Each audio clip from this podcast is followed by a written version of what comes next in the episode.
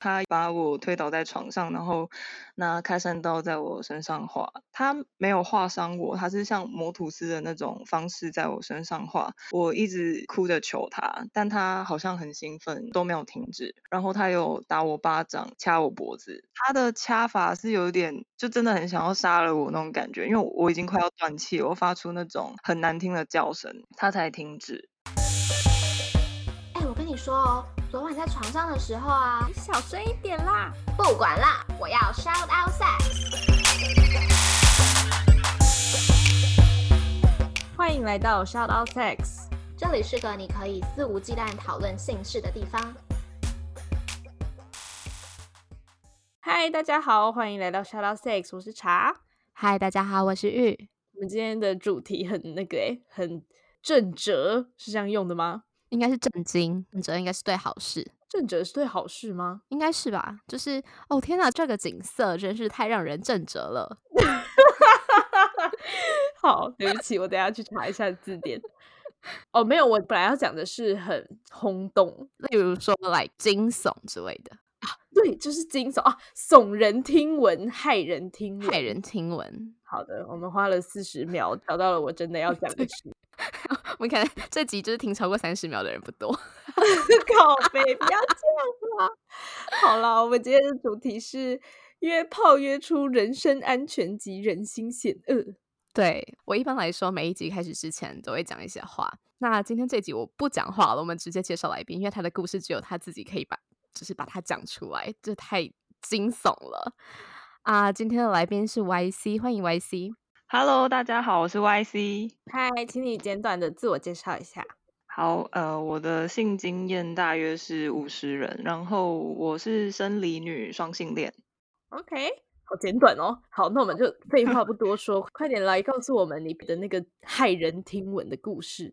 好，嗯，我是一个很喜欢约炮的人。那大概在约到第三四十个人的时候。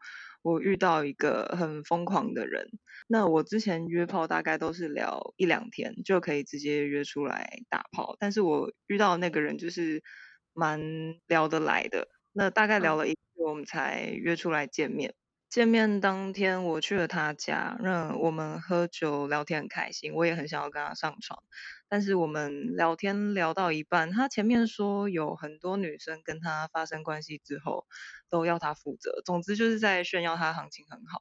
然后后面我们又聊到帅这个话题，他说他有个朋友签名都要签花莲小田切让之类的，然后我就说你那个朋友该不会认识吧？他就说你怎么会觉得你认识？然后我就开玩笑说可能因为我阅人无数吧。结果他就突然。暴怒，就是真的看得出来他非常生气。然后他说：“我想要在你的身上刻我的英文名字。”然后我就说：“你是认真的还是在开玩笑？”他说：“我是很爱开玩笑啊，但什么时候说的是真的，我也不知道。”好可怕哦！我就问他说：“那你要用什么刻？”他就丢出一把潜水刀，像是匕首那种大小的刀子。我说：“你这样让我很害怕，我分不清楚你是在开玩笑吗？”他说：“我不觉得你很害怕，如果你掉几滴眼泪，我可能会相信是真的。”我就开始爆哭，因为他真的看起来非常认真。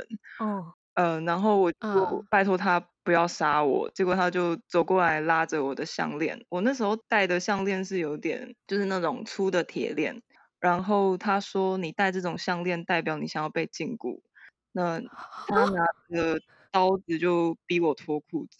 然后因为我很害怕，所以我就把外裤脱下来之后，他把我推倒在床上，然后呃就跟我发生关系。但他床旁边有开山刀，所以他把刀拿出来就居高临下看着我。然后我是跪在床上，就是哭着求他，拜托他不要杀我。然后他说：“你觉得我会杀你吗？你明明知道我喜欢你。”然后他又把我推倒在床上，然后拿开山刀在我身上划。他没有划伤我，他是像磨吐司的那种方式在我身上划。我一直就是哭着求他，但他好像很兴奋，就都没有停止。然后他有打我巴掌，就是掐我脖子。然后他的掐法是有点，就真的很想要杀了我那种感觉，因为我已经快要断气，我发出那种很难听的叫声，他才停止。最后他射精之后才比较正常一点，就比较冷静下来了。后来我跟他分开之后，其实我不敢报警，因为我当下觉得也许是我爱约炮才会遇到这种疯子。可是其实我这个观念是错误的，就是大家不要跟我一样，就是不要批判自己啦。对，那后来是因为那个创伤感太重了，就是一直有那个很不舒服的感觉，所以我就跟我另外一个炮友讲，他就跟我说一定要去报警。他说如果我不报警的话，可能还会有下一个受害者，所以我就去验伤。那医生有帮我报案。那我家里之前有事情的时候，都有询问一个网红律师，他都有回复我，所以我对他的信任度是蛮高的。然后在验伤的当下，我也有私讯他，跟他讲这件事情。那像这种疑似性侵害的案件啊，政府都会配一次的法服咨询，跟辅导员还有社工陪同。那因为我没有符合法服资格，我记得法服资格好像要当事人跟爸妈三个人的家产加起来要低于五百万才有。符合发付资格，就等于你家的房子不能 是用买的，一定要是租屋的那一种哦。对，就非常严格。那那时候的法服律师是建议我一定要请律师，因为他看完我跟被告的对话记录，他说他应该会撕咬着你们，就是有性暗示，就是要约炮，那他应该会借由这个把他对我施暴给合理化。嗯，那我就想说都要花钱请律师了，那我就要找我信任的，所以我就委任了那个网红律师。那我在开会的时候，他一直跟我保证说这案件一定会起诉，然后跟我说呃政府也会赔钱给我，然后又说这种。人渣不能让他留在教育界。对我施暴的那个人，他是国中老师。那你说，等下等下等下，你说带你上山的那个人的意思对吧？呃，我等一下哪里来的上山？哦，对不起，我哪里有上山这个资讯？就 是就是拿刀子的那个人，对不起，是拿刀子的那个人。哎，想说上山，我们去哪里了？开山刀不一定要开山的时候才可以拿，好不好？非常抱歉。好了，好好好。嗯，然后那个律师费要二十万，就我还是有点签不下去。可是那个律师就是一直跟我说。这案子一定会起诉，然后又说被告赔钱给我，我再把钱慢慢还给他就好，所以我就签了那个合约。嗯，但是过了一个礼拜左右，我才透过辅导员知道有起诉，国家才会赔钱给我。但我那个时候其实都没有法律常识，这边也是蛮错误的，就是建议大家一定要平常阅读一些法律知识，才不会变得跟我一样。是你的律师骗你？嗯，就是他其实没有办法跟我保证一定会起诉，这是违法的。哦哦，对，但这是我事后去查律师法我才知道。哦，嗯哼，对，好，然后在第一次开庭的时候，检察官的态度没有很好，那我想说他可能是歧视约炮或者是歧视同志，因为我有跟被告说过我是双性恋。那开庭的那个时候刚好是台湾在婚姻平权公投的时候。所以我内心也蛮敏感的啦，但那一次开庭之后，我就想说，我一定要为自己出一口气，我就留言给律师，跟他讲说，下一次开庭的时候，我想要跟那个检察官讲的非常清楚，就算我是荡妇，他也没有资格对我施暴，荡妇就没有人权吗？然后律师就用我留言给他的这些话写了一篇文章，那个文章看起来像是在帮我，但是我在很后面的时候，呃，我才发现他是利用我这件事情在炒他自己的人气。然后他写的那个文章上面还有写说，被告在开庭的时候说，像他这种喜欢约炮的女生，就是喜欢激烈的性行为，性虐待的过程他也很享受。他说这是被告说的，可是我是也是在很后面的时候才发现，这这句话是律师自己瞎掰的。那后面再告诉你们我怎么发现的。嗯，那第二次开庭的时候，检察官的态度就变得蛮好的。我想说他可能是有看到那个律师写的文章吧。他后来，呃，检察官就问我说有没有意愿跟被告和解。我那个时候是跟检察官说看被告的态度。那检察官跟我说他会把这个案件送到调解委员会。可是，在开完庭之后，律师就跟我说，检察官应该没有安排被告测谎。然后我当下很冷静的跟律师说，其实我也可以测谎。律师就跟我说，没有人在找被害人测谎的。但我也是在整个案件都没救了之后，才知道被害人是可以测谎的，就是那个律师骗我。啊？为什么他为什么要这样？对啊，他为什么要骗你？其实我还是不知道他为什么要骗我哎。可是我后来有问他，他有给我一个让我非常火大的答案，等等会跟你们说。好好好。你好会讲故事哦，就很会埋那个伏笔，你知道？是这个故事真的太扯了。嗯，继续好，你你继续。好，那我继续说。那后来我直接收到不起诉的结果，就是检察官没有送给调解委员会。那我其实当下真的蛮想要去死的，我就是 在办公室里面爆哭，然后在我姐跟我妹的群组里面说，我真的很想要去死，荡妇就没有人权嘛？然后我妹那时候跟我说，叉叉叉会帮你的，到时候她就知道了。那个叉叉叉是律师的名字，所以我在知道真相之后，我真的非常痛恨那个律师，因为我真的非常相信他。然后我比较冷静之后呢，我就开始把这些事情全部用文字写下来。就是一个国中老师性侵我，对我施暴，然后拿开山刀逼我给他干，然后检察官还不起诉，台湾还有正义嘛，就之类的，我就把呃整个故事很完整的写下来。嗯，然后我想说，我那个时候就是反正法律没办法帮我，我只能帮我自己，我就把这件事情公布在 Facebook 上面，这样全世界的人都可以知道。是用你自己的账号吗对，是用我自己的账号。？OK，对，嗯，然后呃，后来我就把这个文章给律师看，他就跟我说他很感动，他想要免费帮我打公审。他所谓公审的定义就是打民事诉讼，那我跟被告都会曝光，记者会在后面拍。那我那时候是觉得非常公平，因为我我其实不在乎别人怎么看我，但我那时候真的很想要一个公道，嗯我就说好啊，我跟他都会曝光的非常公平，我最想要的是一个公道这样。后来律师就说，那打完公审我再发这个文章就可以了。那我那时候的老板跟他老婆，他们两个其实也是网红，然后他们两个知道网红律师要帮我打公审，结果那个就老板娘，她就说她想要用这件事情做公益。我其实当下有一点不敢拒绝，因为我跟她感情其实很好，加上我在她老公那边工作。可是我后来就越想越不对，就是谁会在这个事情上面还想要赚钱？所以我就问他说：“那你的公益你想要怎么做？”他说：“卖他的商品，一半的钱捐出去，一半的钱他留着。”后来我就请他不要这么做，然后我也离职了。嗯然后，但因为我离职之后呢，就等于我负债二十万律师费嘛，因为不起诉，对对对嗯所以我就嗯跟我爸妈说，我遇到了这件事情，就是约炮约到一个疯子，然后还不起诉。但我爸妈其实本来都不知道我会约炮，而且他们非常传统，所以知道的时候对他们来说打击真的很大。然后他们一直希望我不要打共生，因为他们真的还蛮保守嗯的。然后我那时候还蛮对对对因为我是给我爸妈看那个文章，然后我说、你嗯们看了我被施暴的过程，你们你们要我算了是吗？然后我爸说也不是算了，不然我也很想拿刀去把他杀了。我说他死了我也不会比较好过，而是我可以公开他，但我却没有。如果以后我在新闻上看到他杀人了，我会恨我自己一辈子。然后我爸就说：“那你公开了以后要怎么办？你以后还是要嫁嗯人的吧？”我说：“如果我嗯坚持打工生，你会支持我吗？”我爸就说：“好啊，你问律师，如果二十万可以告死他，那我们就贷款办一办去弄。”嗯那我觉得我爸说的这段话，跟我妹之前跟我说的那段话，就是一直支持我活下去的力量。对我那个时候嗯真的觉得，就算全世界都知道我会约炮，就算全世界都知道我因为约炮遇到这件事情，我也不在乎舆论。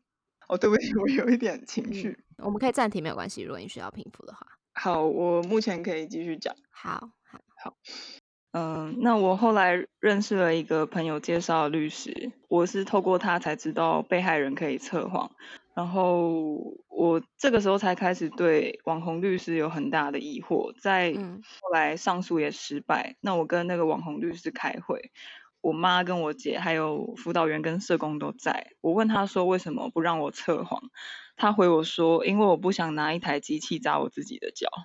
我想他真的没有搞清楚状况，谁才是这个案件的主人。我听不懂什么意思，他在讲什么？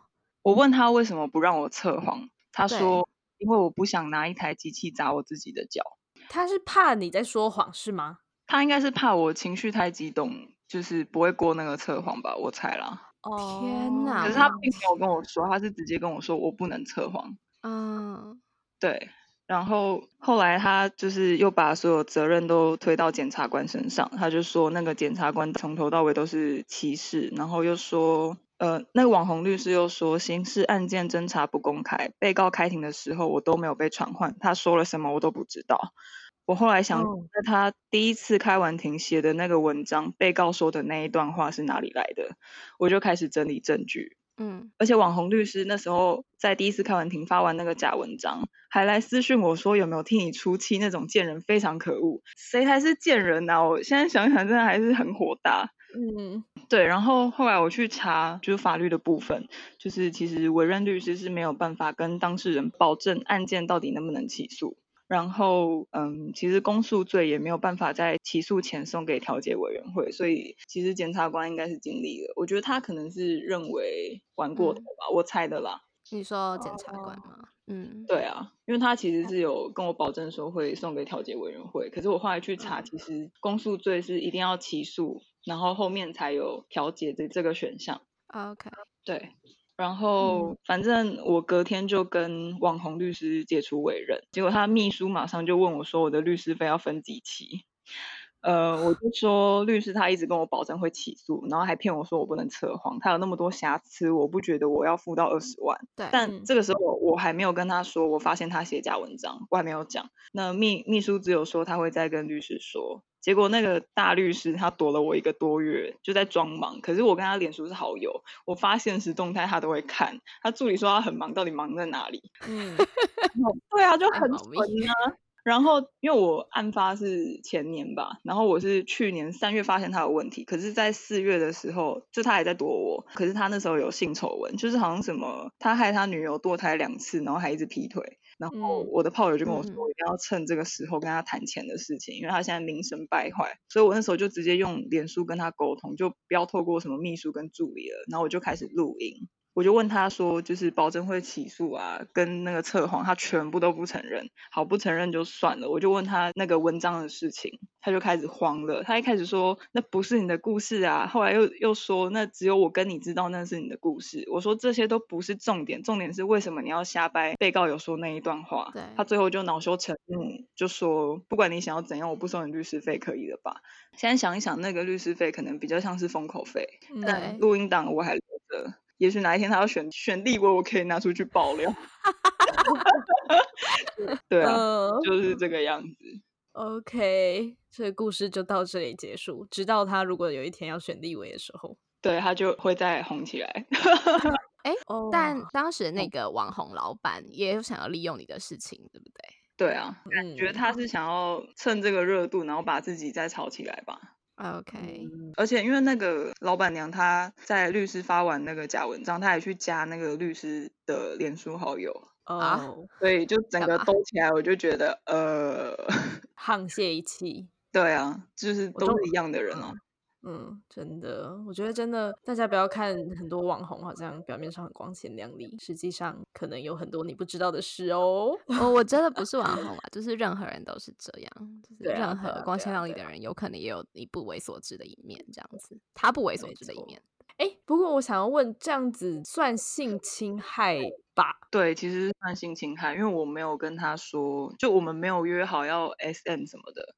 对，可是因为就是如果说他去查那些对话记录什么的，你们确实是有约炮的前提。嗯，对，因为有性暗示什么的，嗯，就是在法律上比较吃亏。嗯，对，就是除非你可以提出在当下你有明确拒绝的证据，对吧？对，对除非我有录音或录到音这样。了解。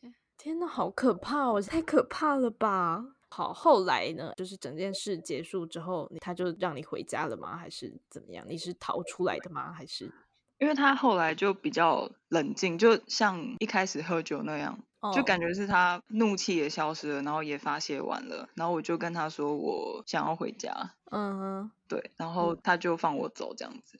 那嗯那之后他还有在找你吗？他还有在传讯息给我，就是像平常聊天那样。嗯然后，因为我案发后有跟另外一个炮友讲嘛，他就跟我说我要去套话，就是把他对我做的事情都套出来。其实他也都有承认，就哦是什么拿刀子在我身上划、啊、之类的。嗯，那你那时候就是他性侵你结束之后，你有比如说没有洗澡吗？因为不是说就是如果你真的真的不幸遇到性侵，你尽量就是要让他的体液留在你身体，这样子会比较好找证据。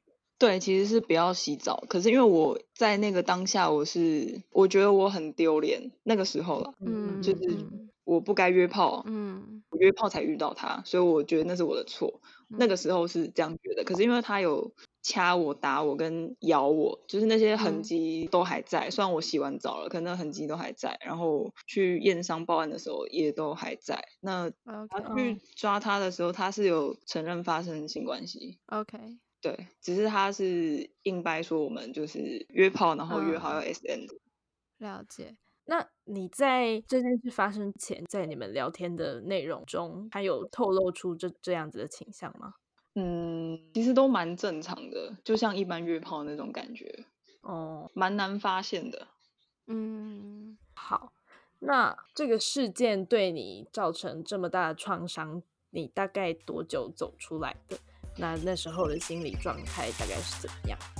你都已经听到这里了，应该是蛮喜欢我们的吧？是吗？你自慰哦。不管啦，我就是要你们都去订阅、评分、评论，哎呀，记得给我们五星推爆哟！还要分享给你所有炮友、现任或前任。如果没朋友，就自己听十次吧。那如果想要得到最新资讯的话，记得追踪官方 IG shout out sex。啊，如果想跟大家一起同乐，可以加入脸书社团，搜寻 Shout Out Sex 粉丝交流俱乐部哦。这个事件对你造成这么大的创伤，你大概多久走出来的？那那时候的心理状态大概是怎么样？嗯，我觉得事发后的 PTSD 是比较严重的。PTSD 就嗯是创伤后压力症候群，就是可能会时常紧张，然后一直想到跟梦到案发时候的状况。那之后性行为也可能会一直想到被告。那我觉得是案发到跟律师对峙完那一段精神状况是最差的。嗯，就是感觉生活上就是在那些时间里面过了，然后也没有办法抽离去想其他事情，就是完全快乐不起来。嗯然后可能会常常批判自己，就是指责自己哪里没有做好，或者是如果我那时候做另外一个选择，现在就不会这样之类的。嗯，案发是前年秋天的事情。是，然后我做治疗是做到今年大概四月五月的时候，所谓治疗是，呃，我的治疗是呃艺术治疗跟催眠治疗，一直有在做的是艺术治疗。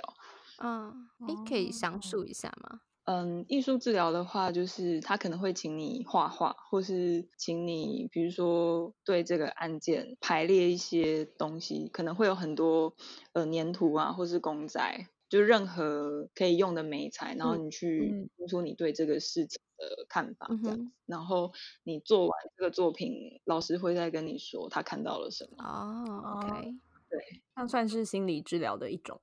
对，它是心理治疗的一种。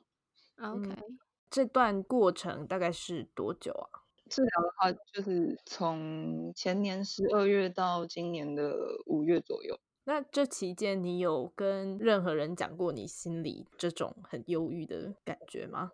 我其实，在解决律师费之后啊，我就一直跟很多人讲这件事情，因为我、觉得要让有跟我相同遭遇的人，或者是你身边有相同遭遇的人，可以知道可以做些什么。对，然后嗯那个律师到底有多人渣，也是我顺便想要宣传的。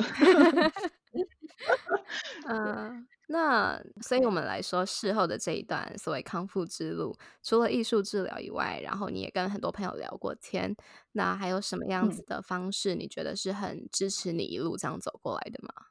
我觉得发生这件事情之后，就是跟家人还有朋友的关系比较紧密，就是因为这是一个很很私密的事情，然后也是遇到这件事情我，我的家人才知道，其实我会约炮。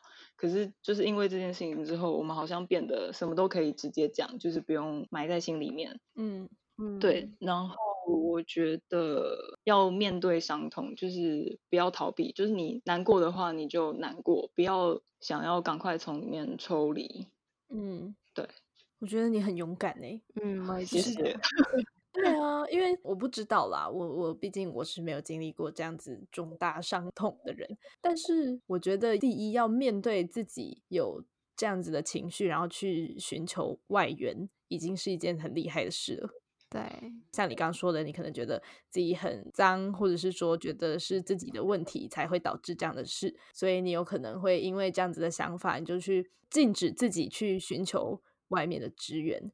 那如果是这样的话，感觉情况就会变得更糟糕。嗯，对，我觉得就是千万不要批判自己。虽然我当下是有批判自己，但我想一想，其实我没有做错任何事情，而且就是千万不要觉得丢脸，就是被性侵一点都不丢脸，丢脸的是性侵你的那个人。对，没嗯错。那你在经历这段这件事之后，也是有继续在约炮，大概是多久之后才开始又进行约炮？诶，我不太确定时间点，但就是我后面还有在约，可是我就是会跟对象说，我有遇过这样的事情，嗯哦嗯，那那你的对象们有说什么吗？就是每一个都很震惊。但我觉得先讲也好啊，就是以免他有一些他觉得他很没有问题的行为，但可能会又会让你有一次创伤。嗯，对，嗯嗯嗯。我突然想到，因为我们有录过几集 BDSM，然后上节目分享的来宾有讲到 BDSM 最重要就是知情同意嘛。嗯，我觉得那位性侵者 maybe 他真的是觉得自己在玩 SM，我我我不是在帮他辩护，但是我觉得他有可能有这样子的想法，但嗯是首先还是没有取得你的同意，，对，所以这就是最大的错误。没错。对啊，所以大家真的要在你要进行一些性癖好的时候，你真的要先确认对方是不是愿意跟你一起进行的，不然可能就会造成别人的心理的伤害或是身体的伤害等等。嗯，甚至是任何的肢体接触都需要对方有啊百分之百的 consent，就是百分之百的同意，你才可以去进对行。呃，这样讲好了，诶，是茶吗？还是我另外一个朋友跟我讲过说，他非常讨厌男生碰他的脸，就是脸，他不能被碰到哦脸，但他每次出去约会的对象都会碰一下碰一下他的脸，就可能捏一下说你好可爱哦，然后他就再也不会跟这个联络了，因为他就觉得很受伤，就是他觉得他被侵犯到。嗯嗯嗯，对，所以除了特殊性癖好，或者是呃，不管是任何一种状况，我觉得只要是任何的肢体接触，甚至是言语上比较刺激性的行为，都需要先有对方百分之百的同意。对，没错。好，那 Y C，你这样经历了这些事一路走来，有没有对约炮啊，或是对性行为啊，或者是对所谓的人心，有没有什么不一样的体悟？嗯，我觉得就是要说的很明白，就是跟对方讲清楚，我就是来约炮的。虽然约炮一定会对对方有一定的好感度，但是我觉得就是不会到想要占有对方或者是掌控对方，然后还有嗯容易晕船或者是占有欲很强的人，我觉得可能就不要约炮。嗯，然后就是，就算你是生理女或者是一个很喜欢做爱的人，都不该被虐待。就算你是一个荡妇，你也不该被虐待。对。对，所以现在筛选炮友，除了刚刚讲的啊，例如说要跟对方讲清楚以外，还有什么样子的条件是你在选择炮友的时候的一些筛选条件吗？其实我选的方式很烂诶、说说看。就是就是会先讲这个故事，然后看他的反应，如果还 OK，那应该就是 OK。这不烂啊，这怎么哦烂？我我觉得这还蛮烂的，因为就好像没有一个很基准的基准。本来就是以自己的那个啊、自由心证，但是所谓的 OK 的定义是什么？就是如果他听完这个故事觉得很愤愤不平，然后觉得那个男的很有问题的话，我就觉得哦，这个人是正常人。哦，嗯，对那那你如果觉得嗯，那没有什么啊，好像是一个很无聊的故事，这种反应吗？我有遇过这样的人呢、就马上封锁。真的假的？所以他说什么？真的有这种人？对，真的有这种人，他就说哈，好奇怪的人，不过好好笑哦这样。Oh my gosh！好哦，哦，好了，但是这里有一个 factor，有一个元素是我我们不知道 Y C 他叙述这件事的时候是不是像刚刚那么的详嗯细，嗯嗯嗯嗯，就可能有人天生就是没有办法 get 到那个故事的点，你懂吗？嗯？就比较不会听故事这样。但因为 Y C 说他会讲故事，我自己也是哎、我在筛选的一个条件里面，就是我会讲我的一些亲身故事，然后看对方的反应。哦例如说，我会说啊、我跟几个外国人有过关系之类，就会讲出一个数字，然后对方的反应如果是哦，羊角一定都很大吼，我就会呵呵，不要跟你约喽，这种意思。哦，OK，哦，对对对对对，这样是蛮这是一聪明的。个价值观的筛筛选吗？对啊，对啦，就是你不直接问他说你觉得 CCR 怎么样，而是用一个故事来包装这个问句。对对对，就跟 Y C 一样嘛，就没有直接问他说你觉得心情和你怎么看这件事。对啊，好，那有没有什么样的法则或是条件能判断对方是不是潜在恐怖炮友？在你真的遇过一个之后，嗯，我觉得主要就是聊天的时候观察他有没有占有欲，还有就是前面几次约的话，真的要约在旅馆，就是不要约在对方家里，要约嗯在嗯交嗯通方便的地方，然后要逃跑可以随时逃跑的地方。没错，真的记得我有在节目上说过，我就是一个很怕约炮约到被分尸的人。虽然我没有遇过 YC 这种可怕的经历，但是我 somehow 就是有一种被害妄想症，我觉得大家都想要绑架我，所以所以我就是在这方面真的行事非常的小心。那如果你今天真的约了一个人，然后你发现对方可能是像你刚刚说的占有欲很强的那种恐怖炮友的话，你会建议要怎么脱身？我其实之前还有一个 也是有点可怕的经验，可是没有这个这么可怕。哦，我要讲这个故事吗？好啊，来，这还蛮荒谬，可以可以分享。好，那时候就是觉得聊天也蛮正常的，然后照片也就是我的菜，可是我我又是约对方家里，结果一开门，干根本长得跟照片不一样啊，我就超想逃走了。可是因为他已经开门，然后把我请进去，然后当下是没有办法瞬间逃走的。嗯然后我们就先吃饭什么嗯的，嗯嗯，然后我就想说，就他一直很想要，嗯我还跟他说我现在没有性欲，然后他后面就有点已经有点不耐烦了，我就说真的不是你的问题，是我的问题，我现在真的不想要。然后后嗯来他就突然可能是觉得有点烦吧，就有点怒了，他就说嗯到底是哪里有问题？然后我就说就是我的问题嘛。然后反正后来他就跑到他的厕所里面哭、欸，对，他在厕所里面哭，我吓死了。这等一下，还是哭的很大声，让你都可以知道他在哭的那种就是。听得到啜泣声。等一下，这不能笑的很好笑。然后嘞，那你有趁机逃跑吗？对我正要开门的时候，他就开门走出来了，我就觉得好也太可怕了。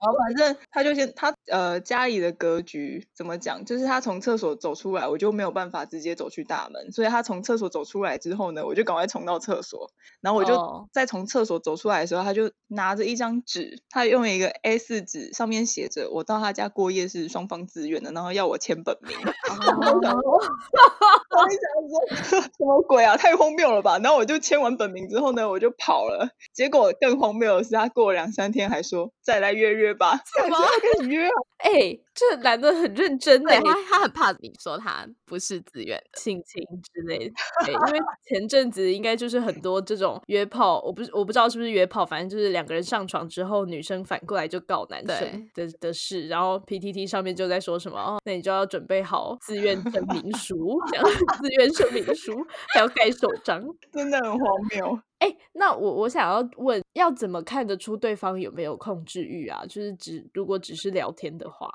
如果他会问你是不是固定的，或者是你除了跟他之外，你还有跟其他人聊天吗？什么的？可是问是不是固定的？不是很多都会这样问吗？呃，我觉得还要看他后来接什么。嗯，就是如果你说不是对之后他会爆气的，那可能就会有点问题。我觉得在聊天过程中爆气的人都有点问题，哦好不好？对对对我没有人对对见过你跟我生脾气哦。你有什么小配波是可以降低遇到恐怖炮友的几率的吗？嗯，我觉得就是真的要多聊天，不要像我就是一开始一样，就是聊没多久，可能聊一两天就约出来。嗯你这样想想，真的可能会遇到很恐怖的人。嗯，对，而且我还有一个也是蛮夸张的经验，来，请说。这应该是排行榜第二名，刚刚厕所哭是第三名，第二名就是我前年四月跟一个老外发生关系，嗯，然后跟他发生关系完之后呢，在八月的时候看到他是杀人犯。你们知道那个永和分尸案吗？有一个刺青是一个白人，我不知道，就是那个白人。看，超可怕，而且就是我跟他发生关系那一天，他还有带我去一个华山的那呃很多老外的一个电影趴，他还有带我去见另外一个黑人。我在新闻上就是看到那个白人跟那个黑人杀了一个加拿大人，干，你的故事真的，很可怕吧？现在没有办法呼吸顺畅。等一下，好，各位观众，从前嘲笑我怕约炮约到分尸的人，现在看看，真的就是有这种事发生啦。哎，等一下，这个故事再次证实了 Y C 你整个人的韧性很强大。哎，对呀，谢谢。而且你还就是继续，我真的觉得你很棒。哎，如果是我的话，我就每天就足不出户，好不好？我还是想要看看这世界还是很美好的，真的，真的。那如果现在有在经历相同遭遇的朋友，你会不会给他什么样的建议呢？千万不要批判自己，然后你没有做错任何事情，然后千万不要觉得丢脸，就是被性侵一点都不丢脸。那如果可以的话，请提起勇气去验伤报案。这真的很需要勇气。如果没有办法也没有关系，可是一定要疗愈你自己。我觉得这样的事情有可能一辈子会走不出来，可是你想到的频率可能会越来越少，创伤也可能会越来越小。如果你正在经历这样的事情，我想跟你说，你很勇敢，而且你不孤单。然后我觉得非常重要的就是要面对伤痛。你难过的时候就让自己难过，不要逃避这样的情绪。那如果你身边有遭遇到这样事件的朋友，请不要批判他，也不要告诉他保护好自己，或者是会好起来的。因为这些话其实听起来会有点像是在检讨被害人哪里没有做好。所以告诉他你会支持他，你可以听他说话，不用给太多建议，你只需要说你会支持他，其实这样就够了。嗯，那。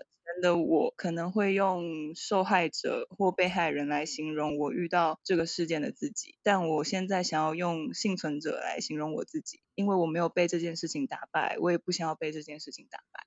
你真的好勇敢哦！鸡皮疙瘩整个大冒大冒起来，真的 好。那今天很谢谢，很谢谢，很谢谢 Y C 愿意到我们节目上来分享。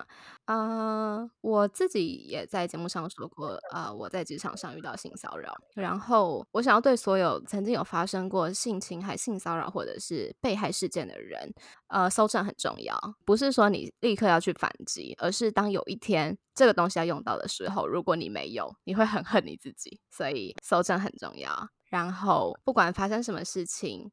呃，我觉得第一瞬间责备自己或者是怨恨自己，都是第一个这样子的负面反应是很正常的。那同时你也需要理解到，这不是你的错，错的是做错事的那些人。这样子，最后我觉得很开心，然后又很笼统。我每一次都会讲的，就是很谢谢愿意相信少老 sex，然后可以到节目上跟我们两个分享的你们，因为这些故事你可能只会关在房间里面跟你的女生好朋友聊，然后你愿意跟我们两个陌生女生聊，所以我觉得很。很感动，然后也很很感谢这样子。没错，感谢 Y C 真的很勇敢站出来，让大家知道。是真的会发生这些故事的，所以大家真的要小心安全。等一下，你不要再笑了，玉每次都笑我在那边怕这些事，但我真的觉得就好像艾丽怀孕这样，你没有遇过，你就不知道那是什么呀。对，没错。当你没有遇到的时候，你就觉得啊，那个都是电视上的事，都是新闻发生的事，不会发生在我身上。但它确实就是有可能，而且我们今天就是有一个人在这边现身说法，跟你说他就是遇到了这些事，所以大家真的要小心，不管是男生或是女。女生真的都要小心，嗯，那女生的话当然是有一些生理上比较多限制，所以就更要小心。好的，那我们今天就非常的谢谢 Y C，谢谢，谢谢你。好，那今天就到这边喽，大家拜拜，拜拜。如果喜欢我们的频道的话，别忘了订阅 Shout Out Sex Podcast，以及追踪官方 Instagram Shout That Out That Sex。如果你对于本集内容有其他想法的话，快留言告诉我们哦，让我们再为你开一集。就这样，刷，